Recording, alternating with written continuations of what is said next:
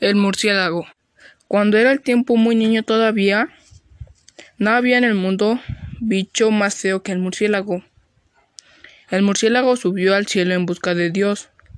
Le dijo, Estoy harto de ser horroroso. Dame plumas de colores.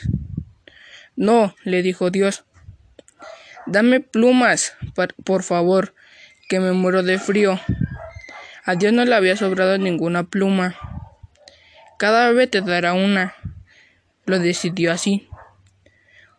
Obtuvo el murciélago la pluma blanca de la paloma y la verde del papagayo, la tornasolada pluma del colibrí y la rosada del flamenco, la rosa del penacho del cardenal y la pluma azul de la espalda del martín pescador, la pluma de la arcilla del ala del águila y la pluma del sol que arde en el pecho del tucán.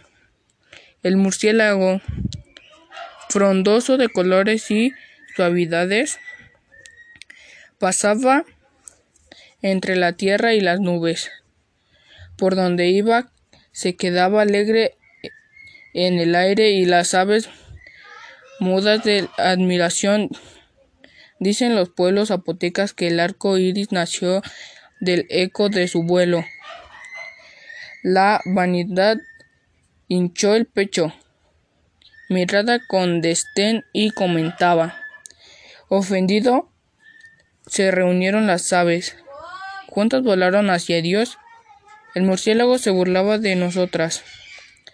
Se quejaron.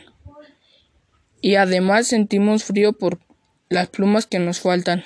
Al día siguiente, cuando el murciélago agitó las alas en pleno vuelo, quedó súbitamente desnudo. Una lluvia de plumas cayó sobre la tierra al andar buscándolas.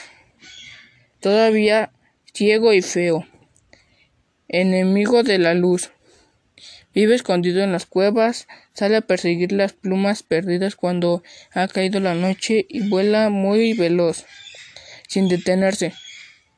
Nunca porque la vergüenza que le vean.